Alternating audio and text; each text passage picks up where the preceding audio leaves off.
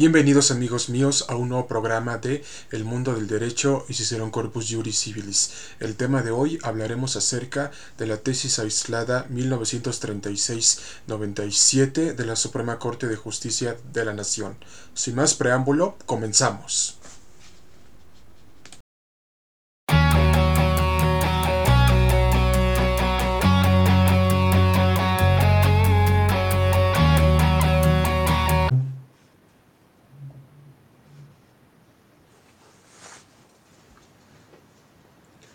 La tesis aislada 1936-97 de la Suprema Corte de Justicia de la Nación nos menciona el siguiente caso. ¿Qué pasa cuando las facturas nos las objetan por carecer de sellos y firmas? Y el juez nos menciona que si cumplen los requisitos fiscales del artículo 29A son válidas. ¿Qué podemos hacer ante esta situación? La respuesta es sencilla y a la vez compleja de responder. Y lo explicaremos con el siguiente caso práctico.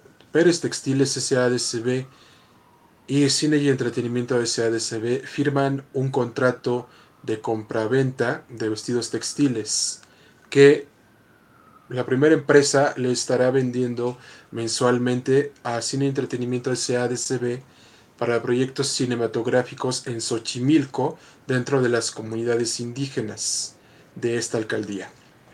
Entonces pasan los meses, la relación comercial va bien y todo, y resulta que Cine y Entretenimiento SASB busca a un mejor proveedor, por lo que le dice a Pérez Textiles SASB que ya no va a seguir la relación comercial con él.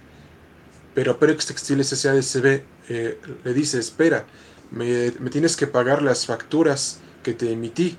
A lo cual Cine, y Entretenimiento CADCB dice no, porque yo ya la, relación comercial la terminé contigo.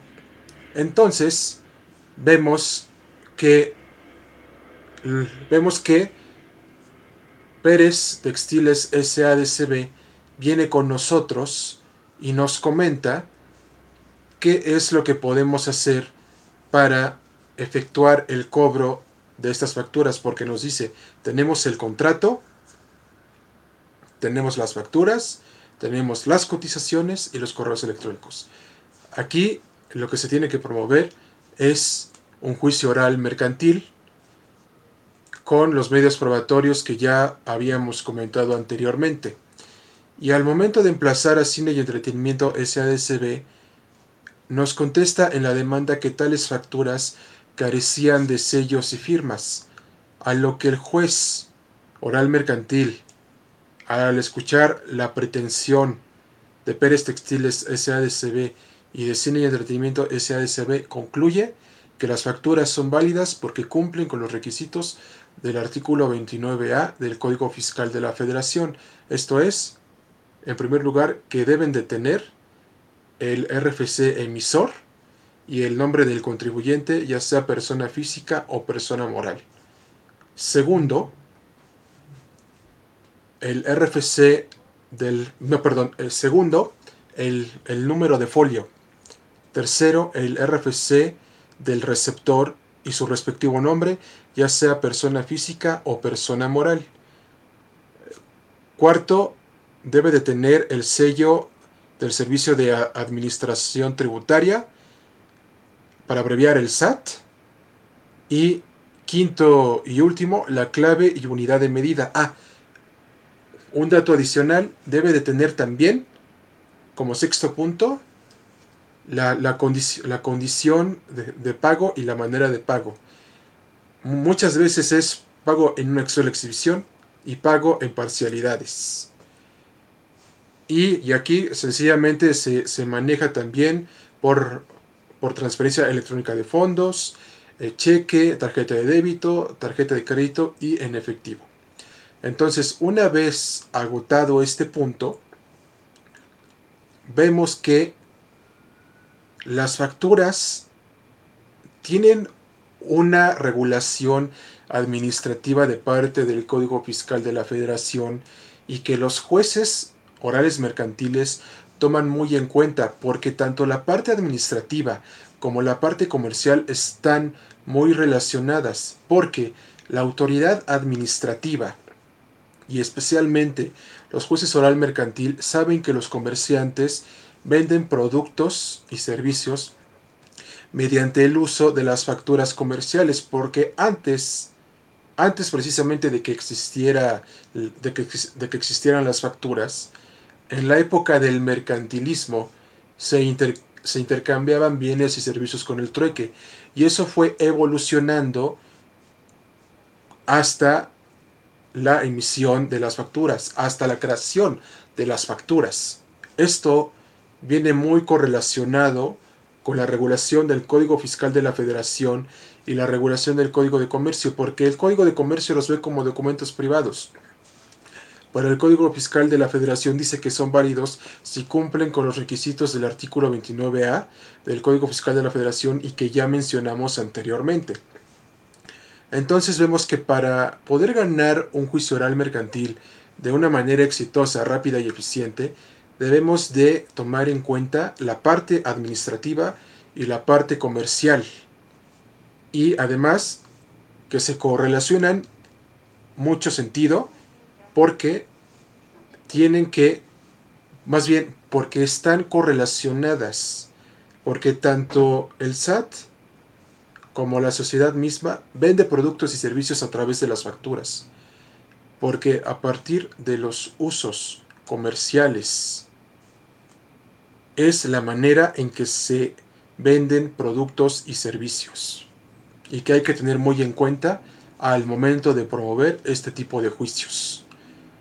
Porque el juicio oral mercantil sigue, sigue precisamente una etapa escrita y una parte oral, que es precisamente desde la presentación de la demanda hasta el emplazamiento y, y pasa por una audiencia inicial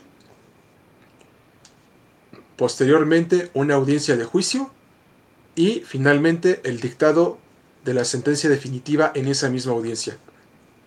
Todo se lleva en dos fases. Pero para que lo demás se lleve a cabo debe de haber una demanda en puerta. Y esto es lo que deben de tener muy en cuenta como futuros litigantes. Y también recuerden revisar tanto la parte comercial como la parte administrativa porque les va a ayudar mucho eh, en este tipo de juicios.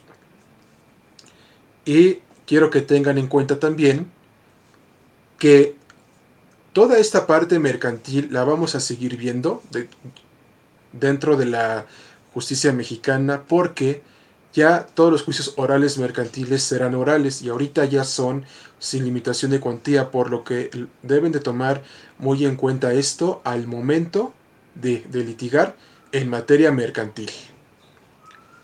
Y para concluir, recuerden que esto va correlacionado con la contradicción de tesis 75 diagonal 99 que resolvió la primera sala de la Suprema Corte de Justicia de la Nación y que derivó de la emisión de la jurisprudencia 1A J32 en el sentido de que las facturas no necesitan estar firmadas para tener valor probatorio. Y ustedes dicen, ah, ah sorpresa, entonces sencillamente si una factura no está firmada es válida, pues en esta parte no se tienen que ir por todo el contenido de la jurisprudencia, sino que también al momento de objetarlas deben de comprobar, deben de comprobar esa objeción con otros medios de prueba, en este caso la confesional, la testimonial, la presuncional legal y humana y la instrumental de actuaciones. Esto es en el sentido de que no basta nada más objetarlas, sino que también vean, en base al artículo 29A del Código Fiscal de la Federación que ya mencionamos, si cumplen con cada uno de los requisitos en ese precepto legal, porque si no, porque si no los cumple, entonces esas facturas no son válidas. Y recuerden que ustedes forman parte de la comunidad del mundo del derecho y un corpus juris civilis. No olviden de buscarnos en todas nuestras plataformas de podcasting, en nuestras redes sociales y en nuestras páginas web. No olviden sintonizarnos en un próximo episodio de su revista digital, El Mundo del Derecho y Cicerón Corpus Juris Civilis. Hasta la próxima amigos, que tengan buena noche y hasta luego.